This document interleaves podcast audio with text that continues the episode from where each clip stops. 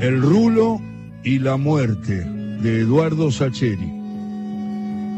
La primera reacción del rulo cuando se encontró cara a cara con la muerte no fue tanto de pánico como de sorpresa. Se había levantado al mediodía como casi siempre y antes de almorzar ya se había puesto levemente borracho. Comió poco porque el calor en la casilla era agobiante, pero la sed le hizo tragar varias cervezas. La muerte no golpeó la puerta, por supuesto, simplemente le dio un empujón seco que hizo chillar las bisagras y penetró en la pieza con paso decidido. El rulo la vio de costado, iluminada desde atrás por el sol cruel de las dos de la tarde. La muerte lo buscó primero a la derecha, después giró hacia el otro lado y ahí lo encontró tirado a la Bartola en el sillón destartalado que el rulo usaba para mirar la tele. Aunque nunca la había visto antes, no le quedaron dudas de que estaba frente a la muerte y por eso la sorpresa primero y el miedo después le borraron hasta el último vestigio de mamúa de las venas. Era alta, ligeramente encorvada, su cabeza era un cráneo grisáceo que parecía tener una grieta a un costado de la frente, pero el resto del cuerpo, eh, pensó el rulo, era un cuerpo, cuerpo, y no un esqueleto, flaco, flaquísimo, pero un cuerpo con piel y pelos y forma de cuerpo. Su ropa llamaba la atención por lo extraña. Usaba una camisa de vestir sin corbata, un saco gastado a rayas marroncitas, un pantalón de jean gastado en las rodillas y mocasines. Buenas tardes, saludó la muerte y el rulo respondió en un murmullo porque lo sobresaltó la voz ronca, gastada, propia de un hombre, aunque uno hablase siempre de la muerte como mujer. El rulo tragó saliva y preguntó qué necesitaba el señor.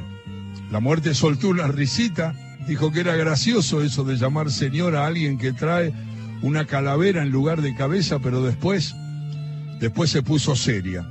No te hagas el tonto, Rulo, que soy la muerte y vengo a buscarte. Mierda, alcanzó a decir el rulo, pero después se quedó en silencio, porque le parecía todo demasiado raro y pensó que a lo mejor se había quedado dormido y eso era una pesadilla.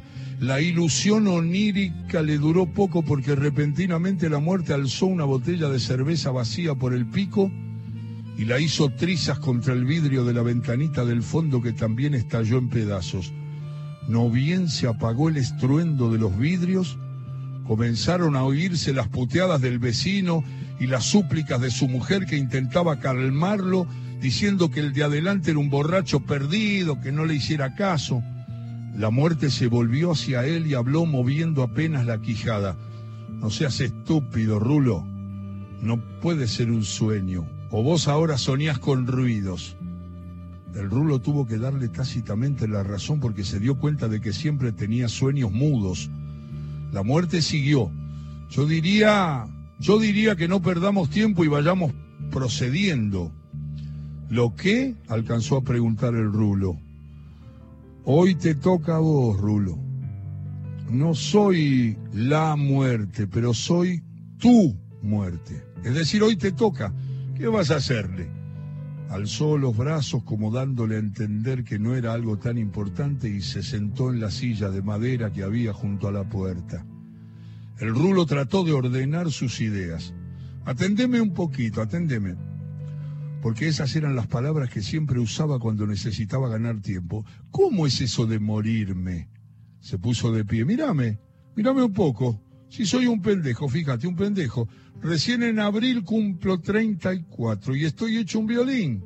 Macho, en serio. Mientras hablaba hacía ademanes rápidos con las manos vueltas hacia sí, movimientos veloces de los dedos. En ese gesto universal de quien pretende que su interlocutor lo observe a fondo, la muerte contestó con serenidad. Sí, Rulo, lo que decís es cierto, digamos, pero ¿qué tiene que ver? ¿O te crees que sos el primero en estirar la pata estando sano y hecho un violín, como decís vos? Escúchame, ¿estás loco? Eso es así. El rulo volvió a sentarse, derrumbado por el tono sereno, fatal e inexorable de la muerte que siguió hablando. Bueno, Si nos ponemos estrictos, todavía te queda un ratito. Se supone que te toca morirte a las 4.03 pm en el semáforo de la ruta. Te tiene que pisar un Scania, un camionazo frigorífico que va para Bahía Blanca. El Mionca cruza con luz verde, pero vos no lo ves venir. Cruzás mal y te deja hecho papilla en el asfalto. El rulo palideció. Era cierto que dentro de un rato iba a cruzar la ruta porque había quedado con los muchachos en verse después de la siesta en la cancha de los monoblocks. Se le ocurrió preguntar algo. Ah, sí, decime un poco. Si me pisa semejante camionazo, ¿cómo carajo me llevo a puesto sin que lo vea venir? No puede ser, macho, pero sí, hombre. Te garantizo que te atropella. Sí, te atropella. Ahora la muerte usaba un tono dulce, ligeramente didáctico. Ocurre que a las cuatro de la tarde vas a estar tan borracho que vas a salir de la casilla y vas a cruzar la villa casi sin darte cuenta. Con el calor que hace por añadidura, te vas a gastar las últimas monedas en un cartón de vino frío que vas a comprar en el boliche de Chirinos y te lo vas a bajar en cinco tragos. Cuando llegues al, al borde de la ruta vas a tener encima una borrachera cósmica, si me permitís.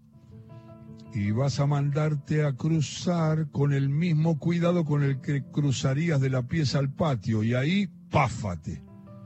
La muerte remarcó la imagen del impacto haciendo chocar un puño con la palma abierta de la mano y el chasquido le hizo correr al rulo un sudor frío que le bajó desde la nuca.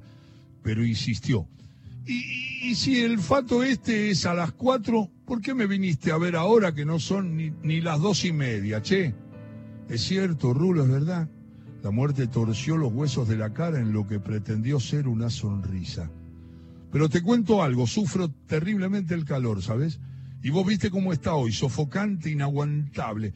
Se supone que tengo que apersonarme en el lugar de los hechos con una antelación mínima de 30 minutos. El rulo frunció el ceño y la muerte aclaró. Media hora antes, rulo, media hora antes. Para preparar todo, revisar la rutina, evitar imprevistos, esas cosas. Pero tal como te he dicho, sufro el calor de manera horrorosa y la sola idea de pasarme 30 minutos ahí al rayo del sol, calcinándome con una sensación térmica de 40 grados en el cruce de la ruta 3, que no tiene un árbol ni por equivocación y encima con el reflejo del pavimento dándome en las órbitas, es realmente horrible, imagínate. De manera que pensé que mejor lo arreglábamos acá en tu casa se supone que no puedo alterar el esquema, pero aquí entre nosotros, ¿quién se tiene que enterar? De manera que vos no levantás la perdiz y yo te proporciono un, un óbito tranquilo, cómodo, sereno, y te libro del despanzurramiento producto de tu choque, de tu colisión alcohólica con el camión frigorífico. ¿Me seguís, Rulo? El modo de hablar de la muerte era tan razonable que el rulo, a pesar de sí mismo, se encontró asintiendo, obediente. Pero se le ocurrió otra objeción. Otra. Sí. Momento, momento. Si me matas en la ruta, ¿cómo vas a estar media hora en el semáforo con esa facha? Alguno se va a piolar, discúlpame. Pero sos una cosa medio asquerosa, sin ofender, claro. No, Rulo, más allá de lo que, de lo de asquerosa o no los demás no van a verme. Hoy soy tu muerte, Rulo. Solo vos podés verme.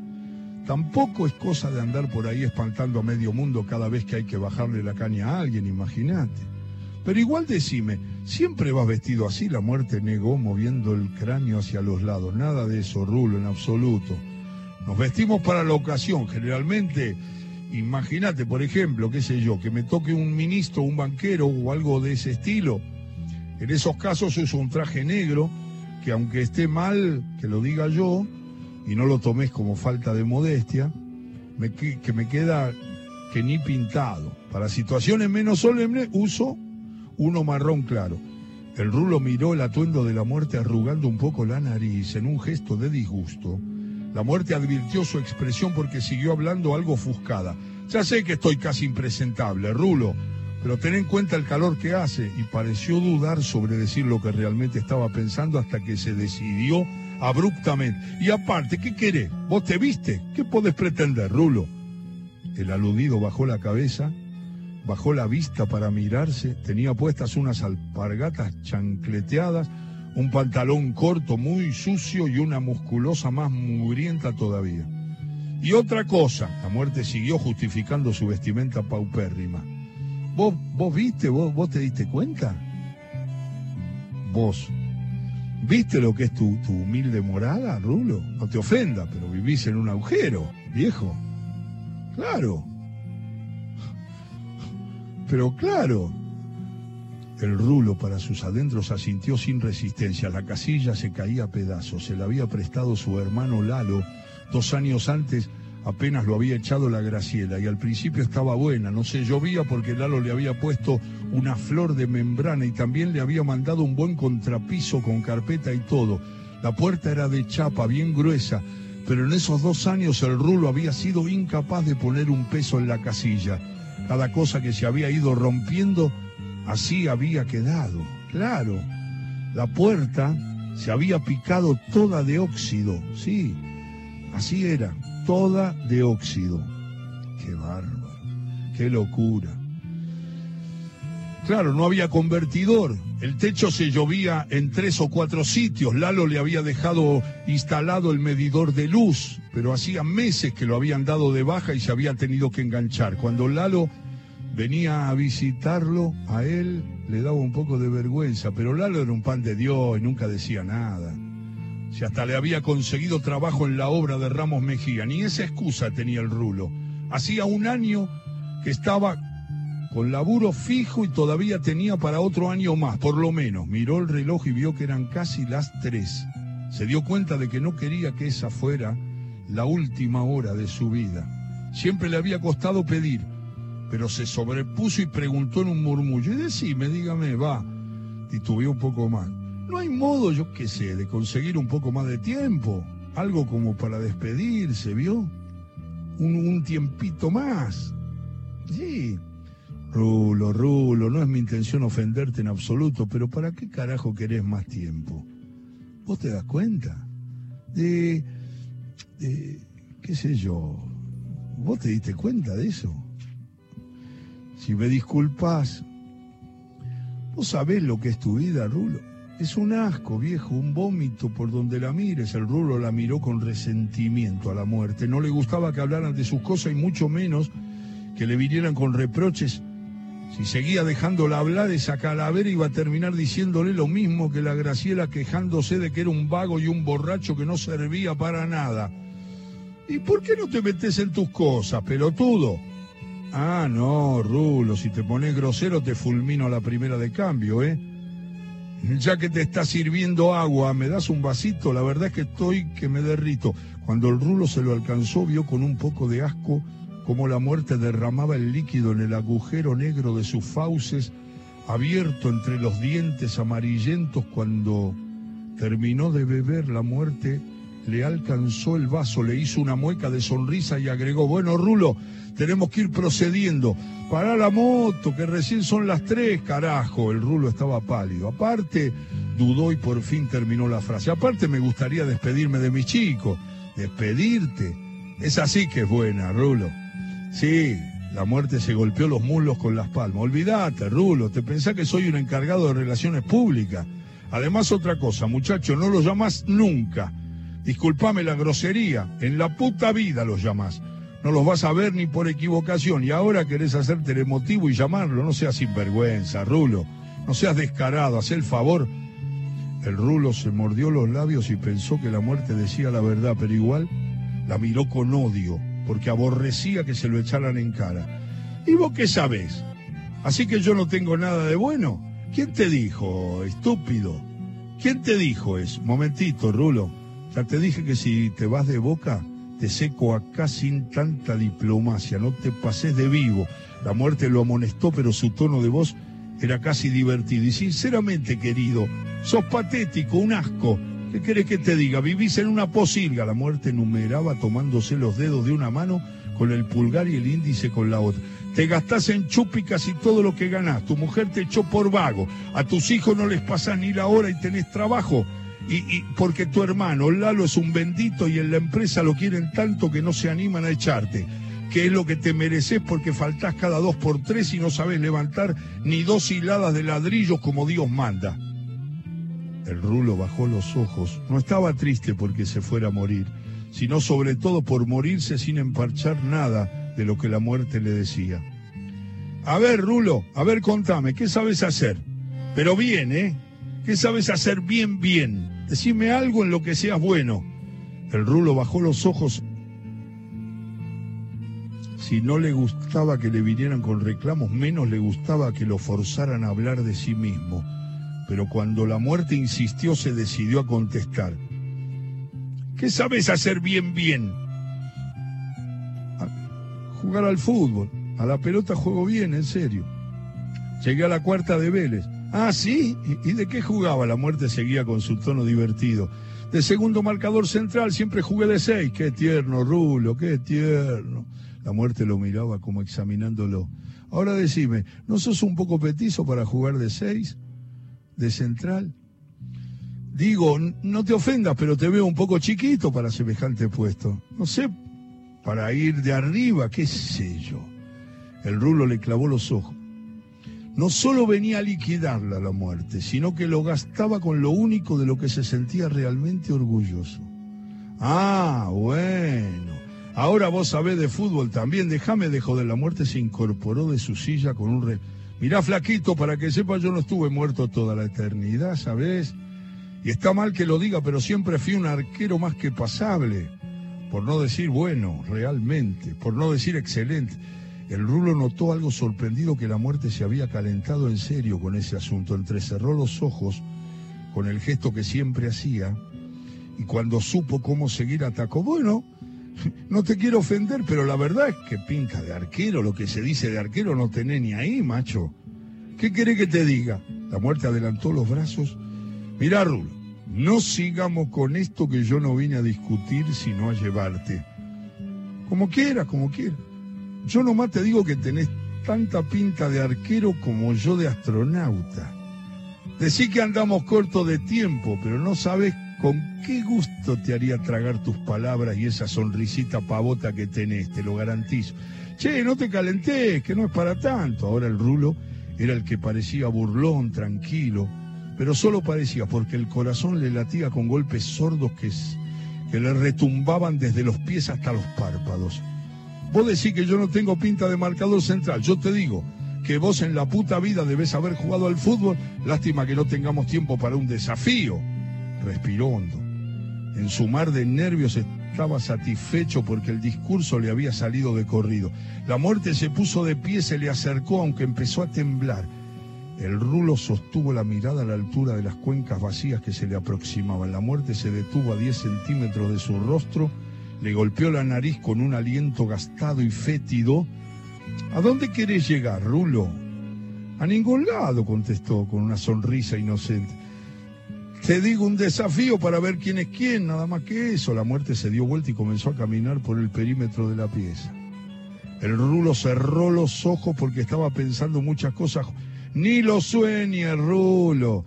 Ya sé para dónde vas, querido. La muerte se volvió hacia él. Si yo gano, vos me perdonás la vida. ¿No es eso, rulo? ¿Vos qué te crees? ¿Que yo nací ayer? El rulo negó con la cabeza. No, no, tenés razón, no puede ser nunca. Caminó hasta la ventanita destrozada, empujó los vidrios más grandes y asomado terminó en un murmullo casi inaudible. Cagón, cagón. A sus espaldas la muerte resopló, como conteniendo la... ¿Qué dijiste? La muerte apretaba las mandíbulas irritada. ¿Y a qué querés jugarlo? Si, si puede saberse, siguió.